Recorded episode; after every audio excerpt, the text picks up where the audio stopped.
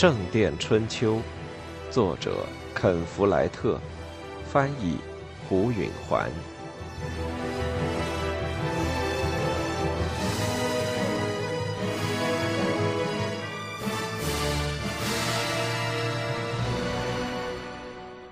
杰克一路往南，来到了安茹郡，并在图尔的修道院教堂的修缮工程中找到了一份工作。他没费什么力气就说服了建筑匠师让他试工。他随身带的工具表明他是一个建筑匠。只干了一天，匠师就发现他很出色。他曾经对阿莲娜自信地说。他可以在世界上任何地方找到工作，看来并非吹牛。在他继承下来的工具中，有一把汤姆的鹰智齿，这是只有建筑匠师才有的。别人发现杰克居然有这种齿，就问他：“他怎么这么年轻就当上了匠师？”他最初的想法是解释一下，他并不真是匠师。但后来他决定就说他是匠师。说起来，在他做修士的时候，他确实有效的管理过王桥的工地，而且还能和汤姆一样画设计图。但雇他的那位匠师发现给自己留下了一个潜在的对手，心里很不痛快。一天，杰克向负责工程的修士提出了一项改造意见，还在地上画着图说明自己的想法。他从此开始倒霉。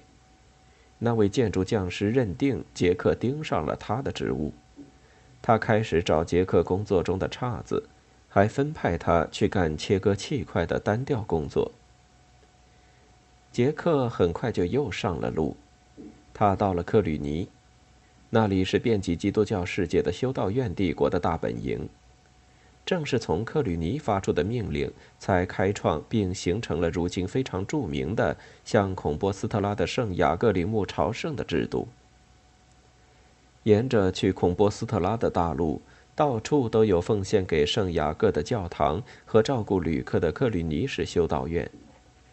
杰克的父亲作为朝圣路上的一名游吟诗人，似乎应该访问过克吕尼，然而他却没来过。在克吕尼没有游吟诗人，杰克在这里没打听到附近的任何情况。不过这一路行程丝毫没有白费。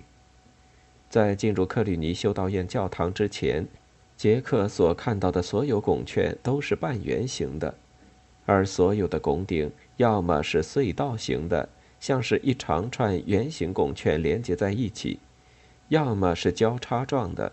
如同两条隧道交汇的十字相交，但克吕尼的拱券都不是半圆形的，它们升起，交汇于一点。连拱廊中的拱券是尖顶的，侧甬道上的交叉拱顶的拱券是尖顶的，而最令人惊愕的，中殿上面的石头屋顶，也只能说成是尖顶的筒状拱顶。杰克一向所学的都是说圆形最牢固，因为它完整无缺，而圆形拱券之所以牢固，是因为它是圆的一部分。他自然会认为尖顶拱券不牢固。修士们告诉他，实际上尖顶拱券要比老式的圆拱更牢。克吕尼的教堂看来就是证明。因为尖拱顶的石头建筑尽管很重，却还是盖得很高。杰克没在克吕尼待很长时间，他继续沿着朝圣大路往南走，只在突发异响时才偏离一下。初夏时分，大路上、城镇里或克吕尼系统修道院附近，到处可见游吟诗人的身影。他们在教堂和圣殿门前向朝圣的人群吟诵叙事诗，有时用六弦琴为自己伴奏，和阿列娜对他讲过的一样。杰克凑近每个游吟诗人跟前，询问知不知道杰克谢尔伯格，他们都说不知道。他经过法兰西南部和西班牙北部，一路所见的教堂继续使他吃惊不已。这些教堂都比英格兰的大教堂要高大得多。有些筒形拱顶还有扁带式，那些扁带式从一个支柱穿过教堂的拱顶，到达另一个支柱。这样，教堂就可以逐个架间的修建，而不必一次完成。扁带式还可以改变教堂的外观。通过强调架间的分界线，显得教堂是由一系列相同的单位构成的，如同把一长条面包切成相等的薄片。这就把秩序和逻辑施加于巨大的内部空间。他在仲夏时到了孔波斯特拉，他以前从不知道世界上还有这么热的地方。圣地亚哥又是一座高的令人叹为观止的教堂。那座还在修建的中殿也有一个带扁带式的筒形拱顶。杰克从那里继续南行。西班牙的王国直到最近还在萨拉森人的统治之下。事实上，托莱多以南的大部分地区仍是由穆斯林控制的。萨拉森建筑物的外貌使杰克赞叹不已，其高大阴凉的内部。由拱券组成的连拱廊，在阳光下耀眼的白色石头建筑。但最有兴趣的是，他发现伊斯兰建筑中都有扇形拱顶和尖拱券的特点。或许法兰西人正是从这里得到启发，产生了他们的新想法。杰克坐在温暖的西班牙午后阳光下。耳中模糊地听着从凉爽的深宅大院里的什么地方传来的妇女的笑声，心想：他永远无法在王桥大教堂那样的另一座教堂中工作了。他仍想建造世界上最美的大教堂，但不会是一座巨大的、坚实的要塞式的建筑。他要运用新的技术：扇形拱顶和尖拱券。不过，他想。他不会完全照搬现在已经应用的这些模式。他所看见的教堂没有一座是尽善尽美的。他的头脑里逐渐形成了一座教堂的画面，细部还不清晰，但总体感觉却十分强烈。那将是一座宽敞通风的建筑，巨大的窗户可以射进充足的阳光，高耸的拱顶似乎直插云天。约瑟夫和拉雅需要一些房子。拉希德突然开口说：“如果你愿意承接下来，其他的活儿会接踵而来的。”杰克吃了一惊，他还没想过的一件事就是建筑住宅。你认为他们想要我来为他们盖房吗？他说：“他们可能会的。”又是一阵长时间的沉默。这时，杰克思忖着在托莱多为有钱的商人盖房子的生涯。拉希德似乎终于清醒过来，他坐正身体，大睁着双眼。“我喜欢你，杰克。”他说，“你是个诚实的人，你是值得交谈的。这一点难以说清。”但我所遇到的人大多谈不来。我希望我们能永远做朋友。我也这么希望。杰克说，这句客套话脱口而出，他自己都有点没想到。我是个基督徒，因此我不把家里的女人锁在屋里，不许见人。另一方面，我是个阿拉伯人，这就是说，我不给他们那种。嗯，请原谅，呃，许可，别的女人习惯的那种许可。我允许他们和家中的男客见面谈话，我甚至允许发展友谊。但是到了友谊成熟了，有了更多的内容，啊，在年轻人当中这是很自然的。到那时候，我就希望男方采取正式的行动，别的做法嘛。会成为一种侮辱。当然，杰克说：“我知道你会明白的。”拉希德站起身来，很有感情的拍了拍杰克的肩膀。“我没福气，没个儿子，假如我真的有儿子，我想他会像你一样的。”杰克一时冲动说：“我觉得肤色会深点儿。”拉希德一时有点茫然，随后便纵声大笑，惊动了院子里的别的客人。“啊，呃，对对。”他愉快地说，“肤色深点儿。”说完便走进屋去，一直还在笑着。年纪大些的客人开始告辞，杰克独自坐着，思考着拉希德刚才对他讲的这番话。这时，傍晚的天气开始凉爽，大家给他提出了一笔交易，这是毋庸置疑的。如果他娶了艾莎，拉希德会提携他以住宅建筑匠的身份在托莱多发财致富。同时，也有一个警告。如果他无意娶她，那就躲得远一点。比起英格兰人来，西班牙人的举止要讲究些，但必要的时候，他们也会把意思说得明白无误。当杰克思考他的处境时，他有时会觉得难以置信。这是我吗？他想。这是杰克·杰克逊，一个受了绞刑的男人的私生子，在森林里长大。建筑匠学徒逃跑的修士吗？我当真被一个富有的阿拉伯商人选中，得以娶他漂亮的女儿，并保证能成为建筑匠，住在这座气候温和的城市里吗？这提议听起来好的令人难以置信，何况我本来就喜欢那姑娘。太阳落下去了。院子笼罩在阴影之中，连拱廊里只剩下了两个人，他和约瑟夫。他正在考虑这种局面能不能应付过去。这时，拉雅和艾莎来了，帮他摆脱了困境。尽管理论上说对男女青年间的身体接触有严格限制，但他们的母亲明知道正在发生什么事。拉希德可能也清楚，他们会给恋人们一点单独的时间，然后不等他们来得及做什么严重的事，做母亲的就会来到院子里，假装生气，把女儿们喊回屋里头。在院子的另一头，拉雅和约瑟夫立刻亲吻在一起。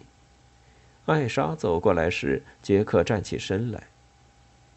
她穿着一件埃及棉布做的白色拖地花裙，这种衣料杰克来西班牙以前从没见过。棉布比呢绒柔软，比亚麻布细密。艾莎走动的时候，布裙贴到她的肢体上，白色似乎在暮色中闪烁。相对之下，她的棕色眼睛简直成了黑的。他站在她的跟前，调皮的笑着。他跟你说了些什么？他说。杰克猜想他指的是他父亲。他提出要提携我当一名住宅建筑匠，这算什么嫁妆？他不屑地说。我简直不能相信，他至少应该给你笔钱。杰克哭笑不得的注意到，他对传统的萨拉森人的委婉毫无耐心。他发现他的直率一发兴起了。我觉得我不会想盖房子，他说。他突然严肃起来：“你喜欢我吗？你知道的，我喜欢你。”他向前迈了一步，扬起脸来，闭上眼睛，踮起脚尖，亲吻了她。他身上有麝香和龙涎香的气味。他张开嘴，把舌头伸进她的唇间，来回动着。杰克的两臂几乎不情愿地搂住她，双手放到她的腰际。棉布很薄，简直像是触到了她赤裸的皮肤。他拉着她的手放在她的乳房上，她的身体瘦小而紧绷，她的乳房不高，像是又小又挺的小包，上有小而硬的乳头。随着他欲火上身，他的胸脯上下蹭着。杰克感到他的手在他的腿裆处摸索着，吃了一惊。他用手指捏着他的乳头，他喘着气躲开，胸脯起伏着。他放下了他的双手。我弄疼你了吗？他悄声说。没有，他说。他想到了阿莲娜，觉得内疚。跟着他意识到。那样想有多蠢？他何必感到背叛了一个已经嫁给别人的女人呢？艾莎定定的看了他一会儿，天几乎黑了，但他看得出他脸上那种欲火难熬的样子。艾莎拉起他的手，重又放回到他的乳房上。再来一下，使点劲，他急切地说。他摸到了她的乳头，并倾着身子去吻她，但他向后仰着头，看着她的脸，体味着她的爱抚。他轻轻地捏她的乳头，然后按照他的话使劲儿地捏。他往后仰着背，把平平的乳房往前突出。他的乳头把他衣裙的布面弄出了两个又小又硬的皱褶。杰克低下头，凑到她的乳房上，隔着棉布叼着她的乳头。随着一阵冲动，他用牙咬了一下。他听见他猛地倒吸了一口气。他感到她全身站立了一阵。他把她的头从她乳房上拉起，把身体紧紧抵住她。他向他的脸低下头去。他发狂地吻着他。似乎要吻遍他脸上的每一处地方，还把他的身体拉向自己，在喉头发出难受的轻吟。杰克的欲火给挑了起来，感到迷惑，甚至有点惊慌。他从来不知道这种事。他觉得艾莎快到高潮了。这时，他们给打断了。艾莎母亲的声音从门线处传来：“拉雅，艾莎，马上进屋来。”艾莎抬头看着他，一边还喘着气。随后，他又亲她，很有力的把嘴唇抵到他的嘴唇上，都快把他的嘴亲肿了。他松开他。我爱你，他悄声说，然后就跑进了房子。杰克看着他的背影，拉雅在他身后迈着稳重的步伐。他们的母亲向他和约瑟夫不满地看了一眼，跟在女儿们的身后也进了屋，随手把门使劲儿关上。杰克站在那儿，盯着关上的门，不知道到底该怎么理解这一切。约瑟夫走过院子，来到他的跟前，打乱了他的神思。多漂亮的姑娘，这姐妹俩！他一边眨着眼，似乎他俩是同谋。杰克心不在焉的点点头，朝大门走去。约瑟夫跟着他。他们穿过拱门，一名仆人从阴影中走出来，在他们身后关上了门。约瑟夫说：“和自己订了婚的人在一起，真让你腿裆那儿难受啊。”杰克没言语。约瑟夫说：“我要去法蒂玛那儿发泄一下。”法蒂玛那儿。是家妓院，虽说有个萨拉森的名称，里边的姑娘却几乎都是浅皮肤的，少数几名阿拉伯妓女要价都很高。你想一块儿吗？约瑟夫说。啊，不，杰克回答说，我的难受是另一种。晚安。他快步走开了。平时多数情况下，约瑟夫也说不上是他的好伙伴。何况今晚，杰克又感到自己充满不可宽恕的心情。夜晚的空气很凉爽。他朝学院走去，他在那儿的宿舍里有一张硬板床。他觉得自己正处于一个转折点，人家为他安排了一种轻松而富裕的生活，而他自己只要忘掉阿莲娜，并放弃修建世界上最美的大教堂的理想就成。那天夜里，他梦到艾莎来找他，他赤裸的胴体涂了香膏，他在他身上蹭来蹭去，但不让他和他做爱。